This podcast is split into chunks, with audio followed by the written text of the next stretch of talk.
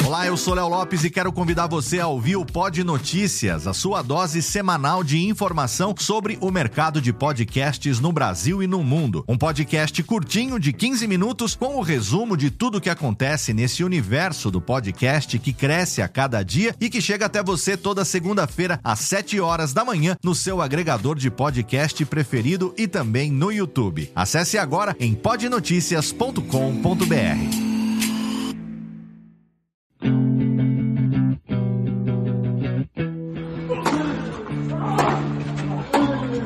Começa agora o Backhand na Paralela, o podcast sobre tênis que vai além das quadras. Apresentação de Jeff Paiva e comentários de Ariane Ferreira. Ready?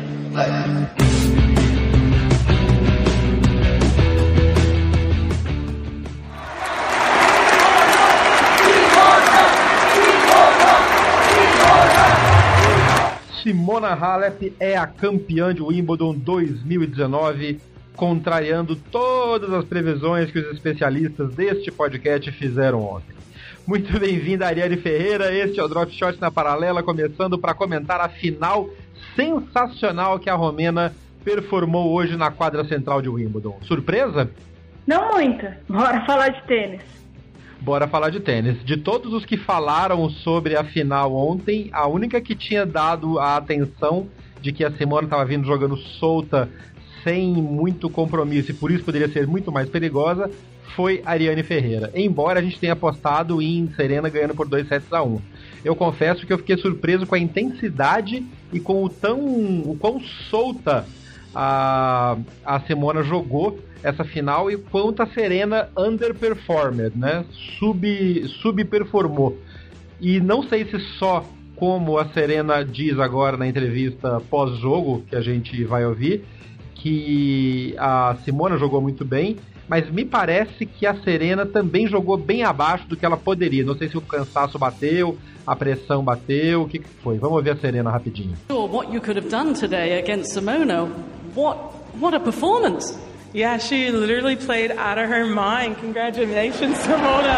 Falando que a Halep jogou como nunca for me. So, I mean, whenever a player plays that amazing, you just kind of have to take your hat off and give them a nod on the head. So, congrats on all the hard work. Ariane Ferreira, o que, como explicar primeiro a performance abaixo do esperado da Serena Williams? Foi um combinado de cansaço, pressão pelo título ou simplesmente a Simone que jogou muito bem e anulou o que a Serena poderia ter feito? Acho que é um pouco das duas coisas. Eu senti a Serena um pouco nervosa desde o início da partida, nos primeiros momentos da partida. É, não à toa a Halep abriu um 4 a 0 ali com muita facilidade, mas também com muita colaboração da, da Serena Williams. A Serena realmente cometeu muitos erros durante a partida toda. É, a Halep, só para vocês terem uma ideia, cometeu três erros não forçados em 57 minutos de jogo, 56 para falar real. E a Serena Williams cometeu 26. São 23 erros, ou seja, 23 pontos dados de graça para a Halep uh, em erros. E a Halep conquistou durante o jogo todo 55 pontos. Ou seja, mais um ponto a mais do que a metade uhum. uh, foram pontos dados pela Serena Williams. É, muito erro não forçado. Uh, o maior exemplo disso, se você uh, não tiver como ver o jogo todo, não encontrar um arquivo de vídeo, é um vídeo curto, né? 56 minutos. Uh, é. Basta assistir o último game. Assim, a Halep sacando para o título de Wimbledon, sacando para o primeiro título romeno da história em Wimbledon. E a Serena Williams fez duas devoluções na rede, trocou bola e ficou na rede com backhand no match point e ela simplesmente é, errou todas as bolas. É, ela errou todas as bolas. A Halep fez um grande saque para abrir o 30 a 0 nesse game. A Halep fechou de zero sacando pro jogo. É uma coisa muito difícil. Isso porque ela fez dois lets ainda, né, na hora de sacar para fechar o para fechar o, o, o, jogo no 40 a 0. Ela fez dois lets de saque no primeiro serviço. E ainda assim a Serena não levantou para atacar. Acho que essa hora ela já estava realmente meio conformada, né? De que a, a, a vaquinha tinha ido pro brejo. Sim. E, e, por mais que a Serena tenha errado bastante, é, eu quero chamar atenção para os números da Halep. A, a Halep não é uma jogadora de fazer bolas vencedoras com muita intensidade. Ela mesmo disse isso na entrevista em quadra, né? Que uhum. a, a, grama não é um piso para ela, porque ela é uma jogadora que desliza e corre bastante. Ou seja, ela, o, o, o, o grande esquema de jogo da Halep é manter a bola na quadra e o adversário que se vire com ela. É, sempre foi assim. Então ela teve que fazer uma, uma, uma série de adaptações para finalmente conseguir bastante resultado na grama. É mesmo a gente te, tendo comentado que essa grama está um saibro, a Halep realmente tem, tem uma diferença ba técnica bastante importante em relação ao que a Halep apresentou em Roland Garros, por exemplo. É, a Halep é, não é outra jogadora, mas é uma jogadora que joga muito mais com bolas muito mais baixas, ela tem entrado mais em quadra, ela tem dado passos. Acho que o, o grande ponto de inflexão dela é o ponto de inflexão que ela mesma identificou, foi a partida a, contra a Vitória Zarenka.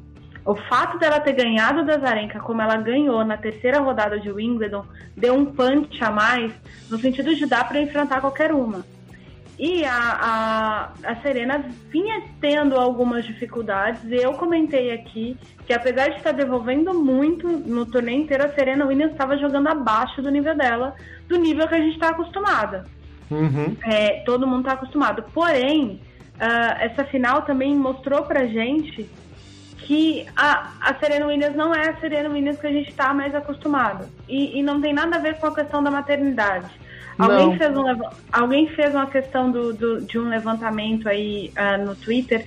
Me perdoem, eu não decorei quem que foi, mas fez uma, uma, um resguardo. A final de Roland Garros em 2016, que a Serena perdeu da Garbine Muguruza em Roland Garros, também foi um duplo 6-2. Foi um uhum. jogo um pouco mais disputado. Uhum.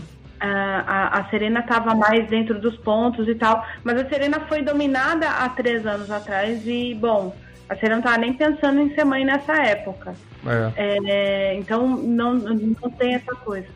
Tem, uma, tem alguns comentários rodando também sobre isso, e eu concordo com eles, de que sim, tinha um, existia um medo de que a Serena voltando e voltando ganhando tudo de novo, como ela estava antes de parar, em um certo momento, que voltaria aquele comentário de que o tênis feminino só existe com sem a Serena. Quando a Serena volta, ela domina tudo. E não. Ela voltou, voltou jogando bem, depois jogando mal, depois jogando bem, mas as outras jogadoras, o resto do, da, das jogadoras, se adaptaram ao estilo de jogo da Serena, descobriram as armas para neutralizá-la e com isso ganharam. Você comentou, Ariane, que o jogo da Halep contra a Azarenka neste Wimbledon tinha sido o melhor jogo dela, é, da vida dela, né?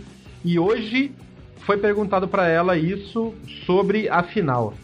Have you ever played a better match than that? Never. it, was, the best match, and uh, of course, uh, Serena always inspired us. So thank you for that. I have worked a lot for this moment. Uh, to actually, it's an honor to play in front of the royal box. Thank you. Um, I have no words to explain, but I feel great. You showed no sign of nerves, though. No sign of nerves coming out it.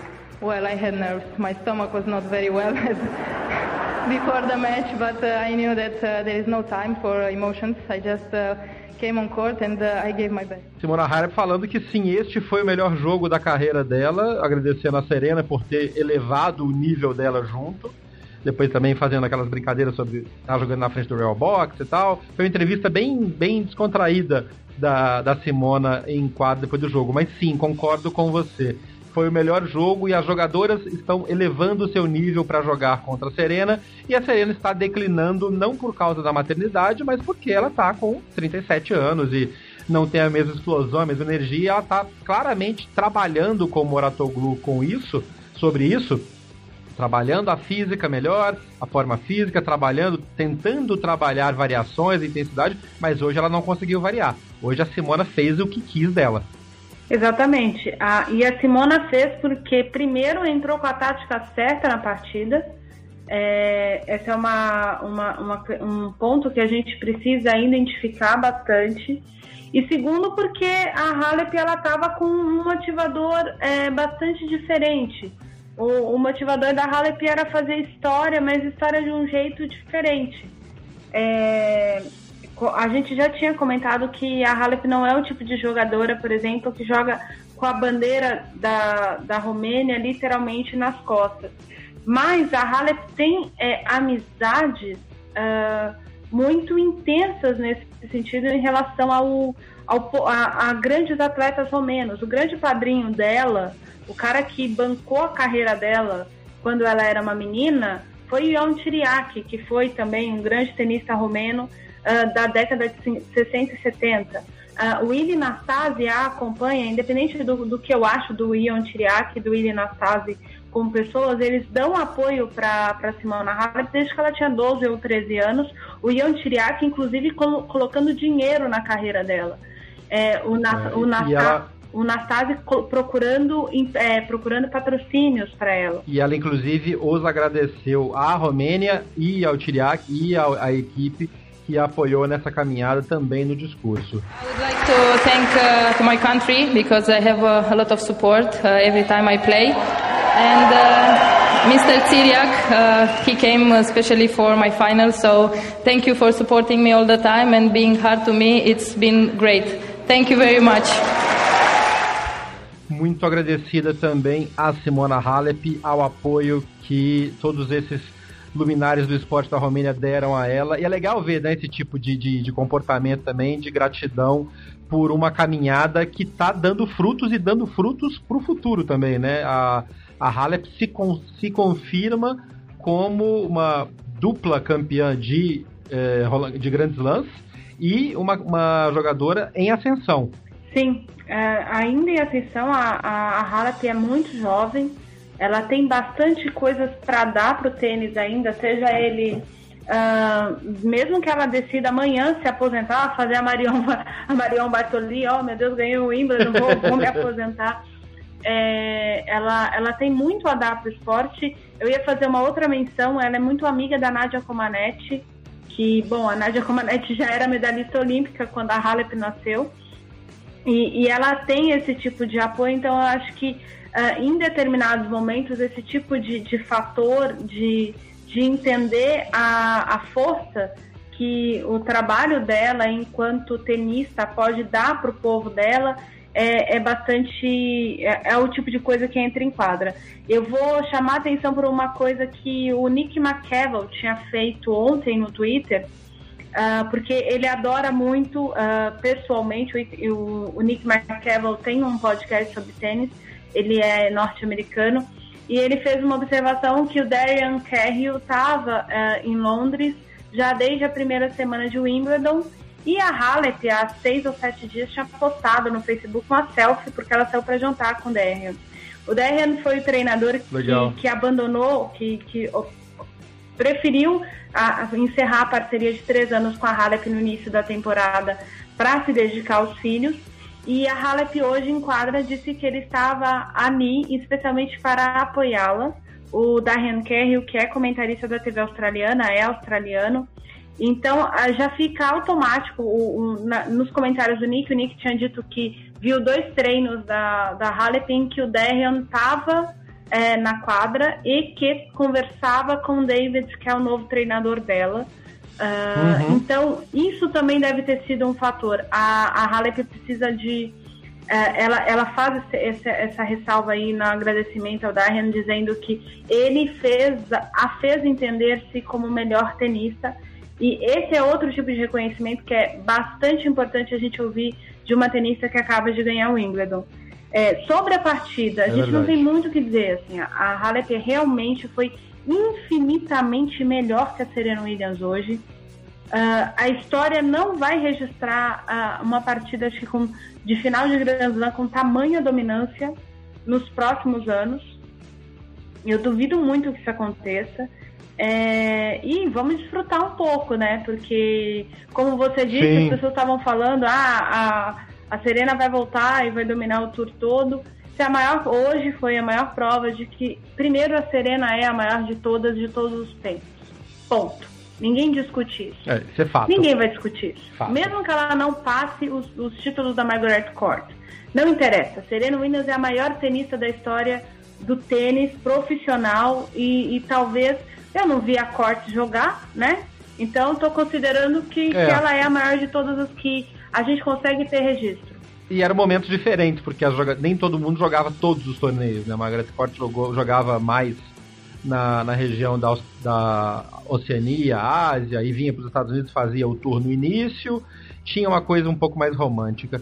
É, só antes de você complementar esse seu raciocínio, tem uma pergunta de uma ouvinte que cabe nisso, que é a Núbia Silva, que perguntou se a demora para chegar ao 24 Grand Slam e com isso empatar com a Margaret Court tá mexendo com a cabeça da Serena nas finais, por ela ter perdido as últimas finais em dois sets contra a Kerber, a Osaka e a Halep na sequência. Você acha que isso afeta, não afeta essa posição de maior do mundo, de maior da história dela, Sim. mas você acha que está afetando ela no momento? Eu acho que sabe o que está afetando a Serena? Serena jogou em. A, a Nubia é uma grande fã da Sharapova e não vai gostar muito do meu comentário.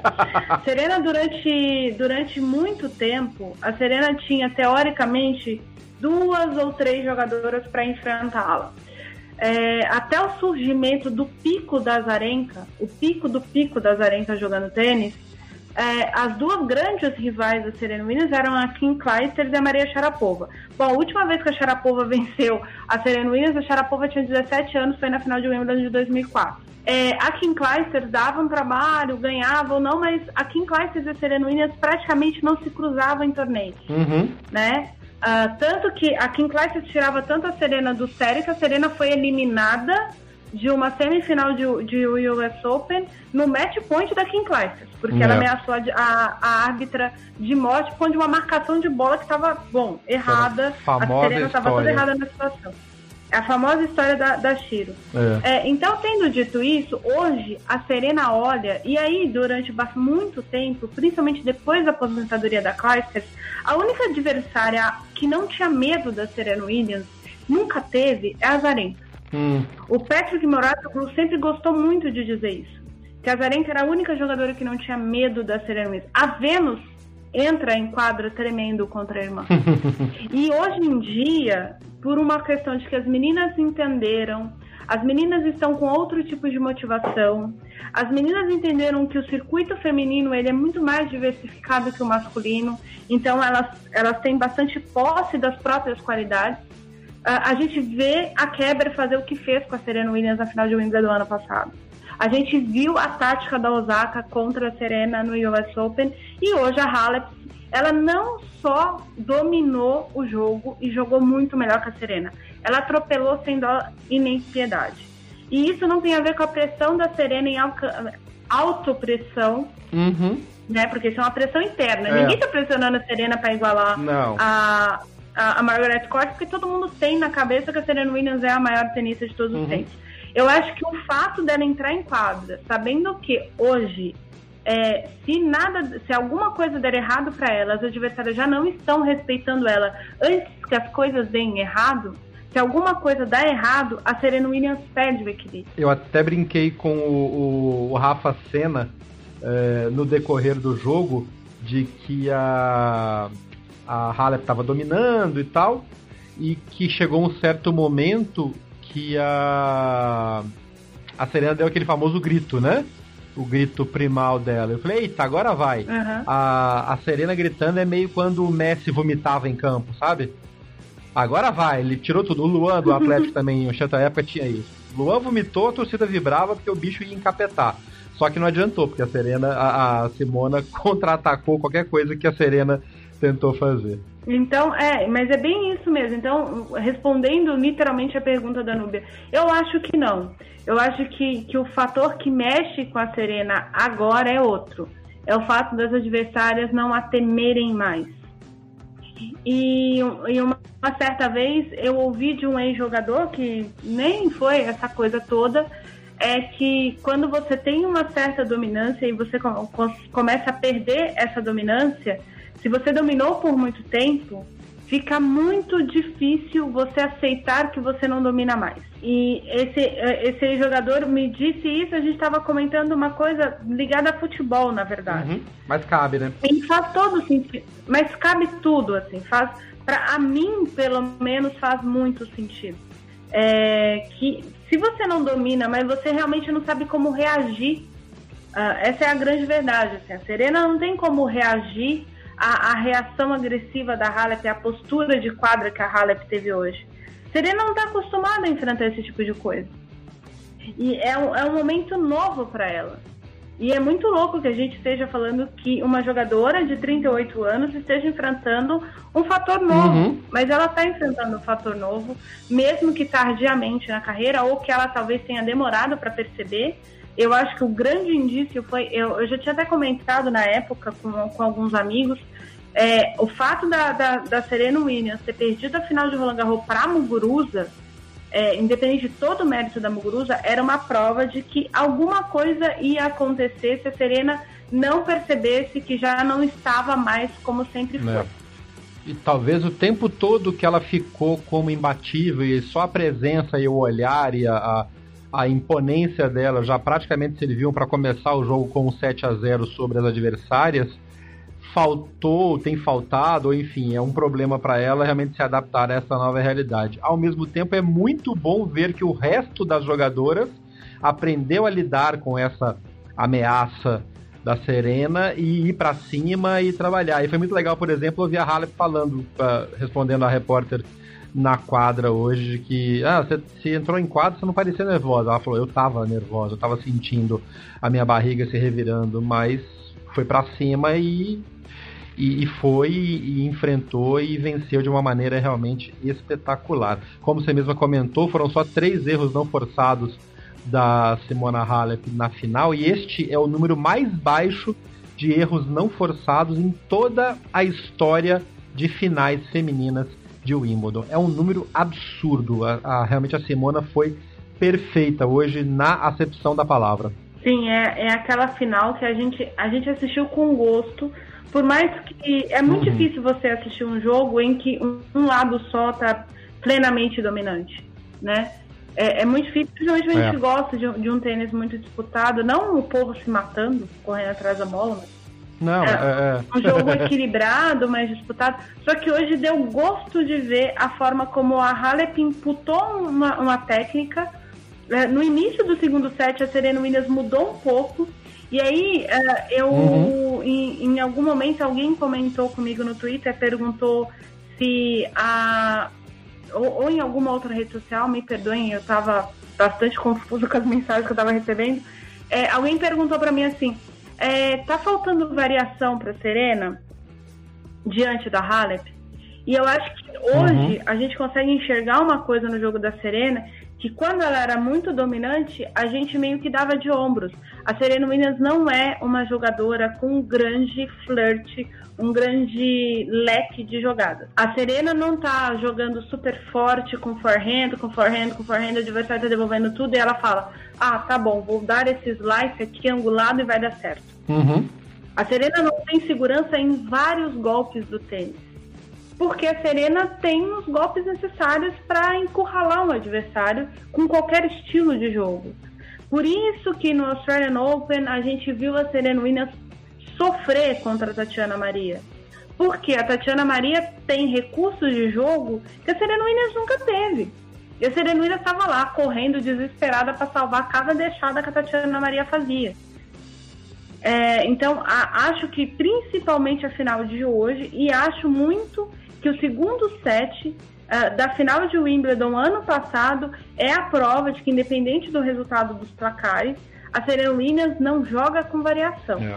E cada vez mais o circuito feminino tem nos mostrado, basta olhar o top 10 que vai se formar na próxima segunda-feira, que inclusive com a Serena Williams dentro do top 10, ela já era décima, vai ficar como nona agora, é, que você precisa de um pouco de variação. O maior exemplo disso é que a Kiss não desencanta. Uhum.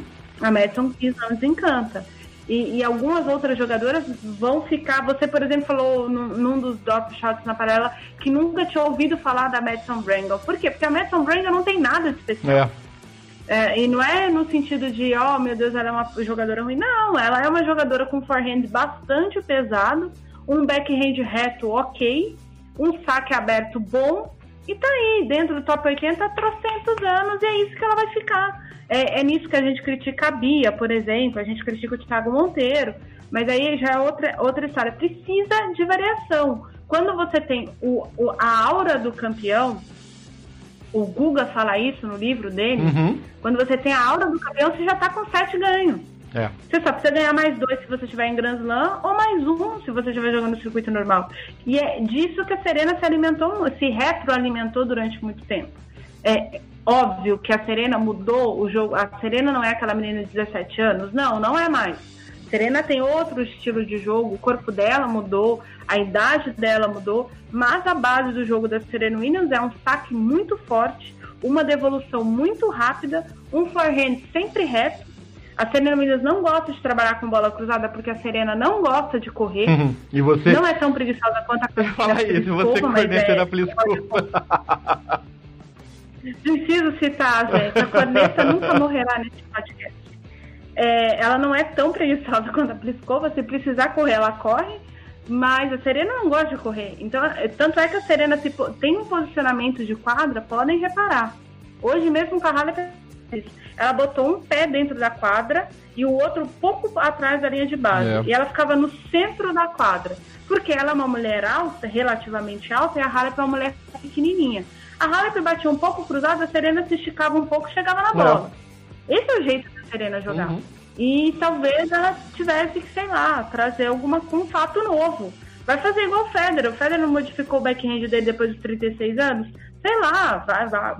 Aplica o voleio. Uma das, uma das evoluções mais sensacionais de, de adaptação de jogo que eu vi em profissionais, mas é acho difícil a Serena conseguir ter essa flexibilidade, até porque nesse ponto o Federer é mais flexível e mais tem uma expressão em inglês acho que define melhor isso que é nimble, né? Ele é mais ele, ele é menos pesado e menos denso, digamos assim, do que a Serena, então é mais fácil de botar uma movimentação diferente do que a Serena, de tem um centro de gravidade mais baixo, embo- embora seja mais alta, e ela é mais forte, a gente já comentou sobre isso. É, então, é, então, então, como você realmente falou, a Serena entra no top 10, entra em nono lugar, passando a Zabalenka. A Kerber perde muito ponto, né? Estava comentando que ela defendia muitos pontos e, e- e despenca na, na, na classificação. A Ashley Bart segue em primeiro no ranking, graças a todo mundo não querendo fazer outras coisas. Naomi Osaka em segundo, com uma distância bem pouca, bem, bem, bem, bem perto, assim como a Pliskova em terceiro, com 6.055 pontos, 600 pontos abaixo da Bart. O US Open Series vai ser interessante para ver como é que vai chegar a disputa pelo número 1 um no US Open, né? Vai, vai ser bastante interessante. E com, com um detalhe básico: a Pliskova vai ficar só a 122 pontos de distância da Halep. Pliskova em terceiro lugar e a Halep em quarto. É. Então, A Halep sobe três posições de volta, estava em sétimo, sobe para quarto. exatamente, com o título de Wimbledon. Então, com o andar da carruagem, a Carolina Pliskova, que poderia ter terminado esse torneio como número um do mundo novamente, pode daqui uma semana, daqui uma. Dá, vai, a, a Halep não vai jogar a próxima semana e a Pliskova também não. Não, não vai. Daqui é. uns 15 dias a Halep, a, a, a Pliskova pode simplesmente despencar para a quarta ou quinta da WTA. É. É, é, é mais uma prova de o quanto esse circuito feminino está disputado e o quanto está interessante acompanhá-lo. Svitolina subindo também, hein? Sim, Vitolina, Vitolina subiu bem. subindo bem também, pode aprontar. É, ah, que bom, cara, que bom ver um, um ranking mais disputado e não dominado com mil, dois mil pontos de frente, como já foi em momentos anteriores.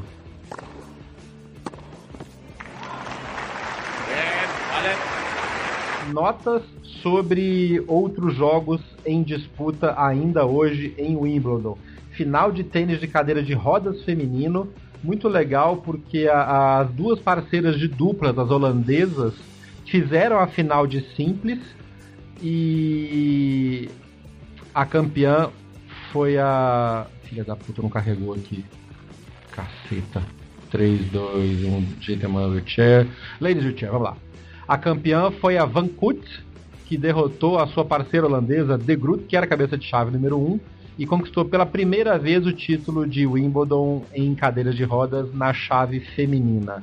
Ainda é, na chave de duplas masculina, a, a dupla cabeça de chave número 2, o belga Gerhard e o sueco Olsson, ganharam dos dois britânicos que tentavam ganhar o título em casa. E no quad, que é aquela categoria que nós temos o brasileiro, né, o, o Imanitu, o Wagner, o americano, que derrotou o Imanitu em Roland Garros, foi campeão, é, desculpa, foi terceiro lugar ganhando do Sugeno, do japonês.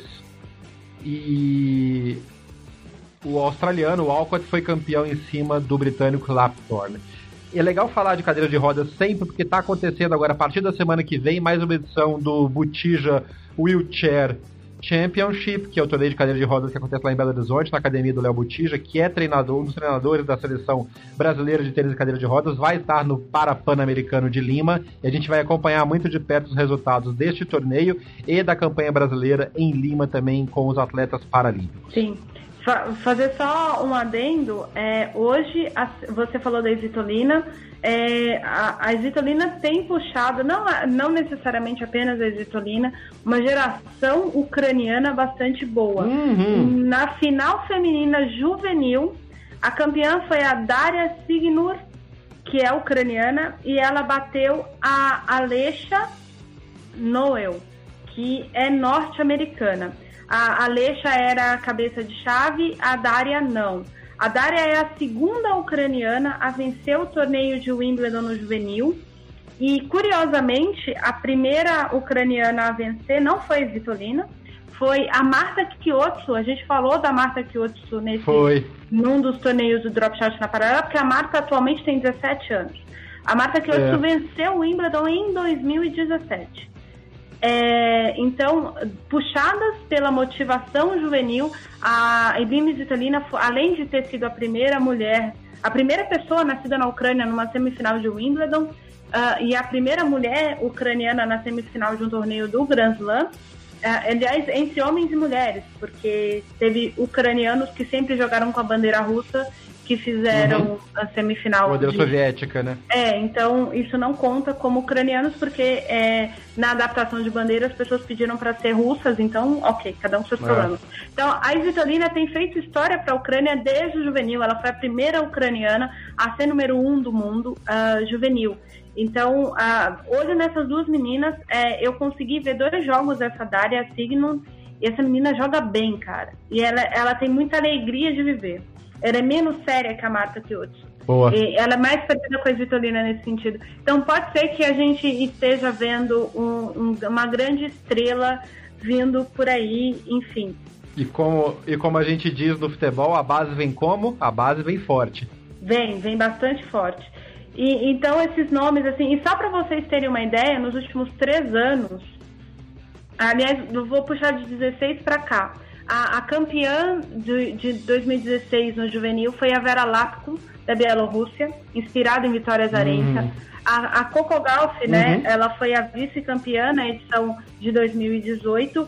E essa Clara Tolson, essa dinamarquesa, puxada pela motivação, pelo programa que deu certo com a Caroline Wozniak, é bom também abrir o olho com ela. E a Lea Anne, que foi a vice-campeã da edição do ano passado, é uma canadense fruto desse trabalho que já deu para o tênis masculino o Félix Auger-Aliassime e o Denis Shapovalov. Se tem trabalho, a base promete. Fica a dica. Este foi o Drop Shot na paralela de sábado 13 de julho, um dia em que a Romênia se alegra com Simona Halep e se a recepção que a gente ouviu no áudio do início do programa, que foi exatamente a recepção a Simona em Bucareste, quando ela ganhou o Roland Garros pela primeira vez, imagina quando vai ser agora, quando ela voltar para casa depois de ter vencido a Serena Williams de forma tão é, espantosa e tão convincente como vai ser a recepção no estádio lotado esperando a Halep para ser ovacionada em casa. Parabéns para Halep, parabéns para Serena, que fez que não podemos esquecer que entre 128 jogadoras que começaram, ela chegou à final tendo 37 anos de idade, voltando de uma gravidez complicada, de uma recuperação física complicada, então não dá para tirar os méritos também do que a não. Serena fez neste campeonato. E como a gente comentou ontem, antes do Fedal, obrigado ao Divino Superior por deixar a gente ver também tão boas jogadoras femininas em ação durante tanto tempo e gerações diferentes se encontrando na mesma timeline, né? Exatamente, isso é bastante importante. Essa ressalva que você fez, apesar de todas as críticas, inclusive que, que foram feitas no episódio de hoje em relação a Serena, a gente não pode deixar de esquecer. Ela tem 38 anos, tinha outros 126 jogadoras além dela e a Halep lutando por essa final e ela tá lá de novo. Significa que pouca coisa ela nunca foi. É isso, gente. Um abraço. Exatamente. Amanhã a gente volta com a repercussão da final masculina, o Fedkovic, não é isso? Já Exatamente. que temos Fedal, temos, Fed, temos Fedkovic. Fedkovic. Prepare o seu baldinho de pipoca, porque a coisa promete amanhã. Vamos ver se vai ser o maior de todos os tempos ou se vamos ter mais uma comida de grama sem glúten na quadra central de Wimbledon. Eu sou Jeff Paiva e a gente se vê amanhã. Um abraço. Você ouviu o Drop Shot na Paralela. Não deixe de acompanhar diariamente as informações atualizadas no Twitter, Facebook e Instagram. BH na Paralela. Este podcast foi publicado pela Radiofobia Podcast Network. Oi, eu sou o Antônio Viviani e quero convidar você a ouvir o nosso podcast Voz Off. Desde julho de 2017, eu e meu amigo Nicola Lauleta temos o prazer de conversar com as grandes vozes do rádio, da TV e da publicidade do Brasil e trazer suas histórias até você. Se você, como nós, é apaixonado por locução, acesse vozoff.com.br e acompanhe nossos episódios aqui na Radiofobia Podcast Network.